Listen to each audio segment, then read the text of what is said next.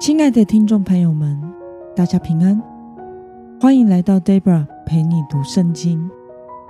今天是二零二二年十一月二十六号，星期六。今天的你过得好吗？祝福您有个美好的周末。今天我所要分享的是我读经与灵修的心得。我所使用的灵修材料是每日活水。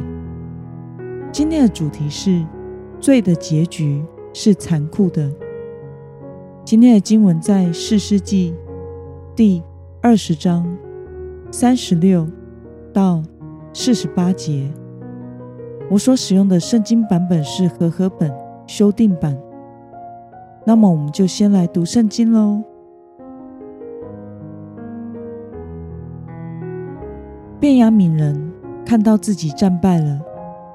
以色列人因为信任在基比亚前所设的伏兵，就在便雅悯人面前假装撤退。伏兵迅速闯进基比亚，他们继续前进，用刀杀死全城的人。以色列人预先与伏兵约定，在城内放火，以上腾的烟为信号。以色列人从镇上撤退。便雅悯人动手杀死以色列人，约有三十个，就说他们仍像以前一样败在我们面前。当烟如柱一般从城中上腾的时候，便雅悯人回头看哪，全城已经浓烟冲天了。以色列人又转身回来，便雅悯人就很惊慌。因为看见灾祸临到自己了，他们在以色列人面前转身往旷野逃跑，战况对他们不利。那从城里出来的也去夹攻，杀灭他们。以色列人围攻便雅悯人，追赶他们，在他们歇脚之处，直到向日出方向的基比亚对面践踏他们。便雅悯人倒下的有一万八千名，这些全都是勇士。其余的人转身往旷野逃跑，到临门岩去。以色列人在路上杀了五千人，如十岁一样，紧追他们，直到基顿，又杀了两千人。那日，便雅悯人倒下的。有两万五千名，这些全都是拿刀的勇士。有六百人转身往旷野逃跑，到了临门岩，在临门岩住了四个月。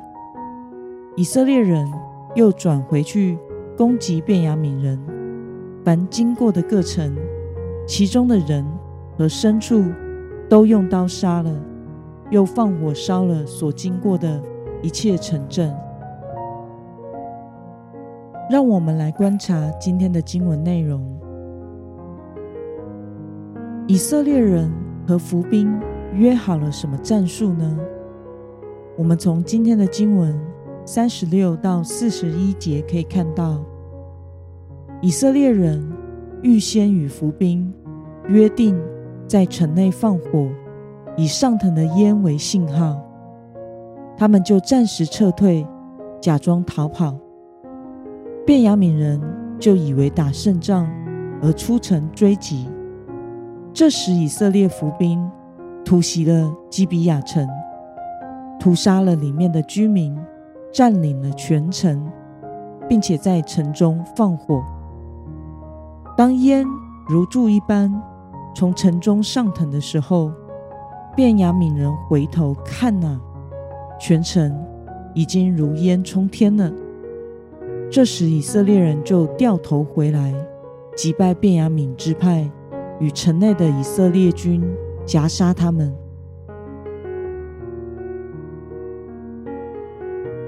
那么，以色列与便雅悯支派的战争结局是如何呢？我们从今天的经文四十七到四十八节可以看到。有便雅悯幸存的六百人转身往旷野逃跑，到了临门岩，在临门岩住了四个月。以色列人转回去攻击便雅悯所有属地和城镇，其中的人和牲畜都用刀杀了，并且放火烧了所经过的一切城镇。让我们来思考与默想：上帝为什么让以色列人经历失败，同时也让便雅悯支派经历失败呢？在这场战争过后，基比亚变成了废墟，而便雅悯支派几乎被灭门。因着上帝的怜悯，为他们存留了六百位幸存者。逃到了临门岩，在那里待了四个月的时间。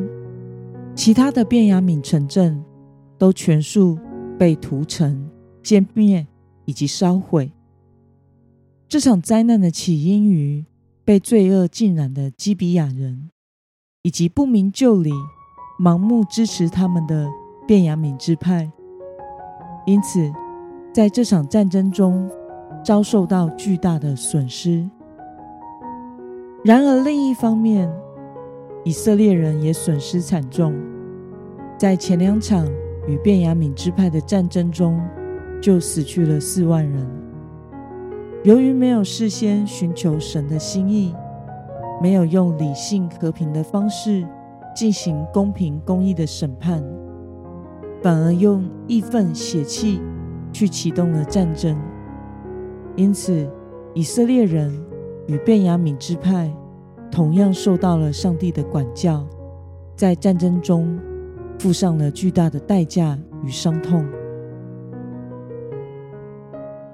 那么，看到神既管教以色列人，也管教便雅悯支派，对此你有什么样的感想呢？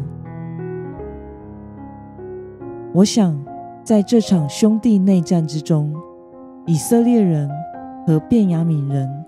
谁都没有赢。罪与不合神心意的处理方式，使他们都受到了很大的教训，蒙受神的管教。这将会是一整个世代的伤痛。愿神帮助我们，不要经历以色列与便雅悯人所经历的，远离罪恶，并且以谦卑束腰，天天与主连结。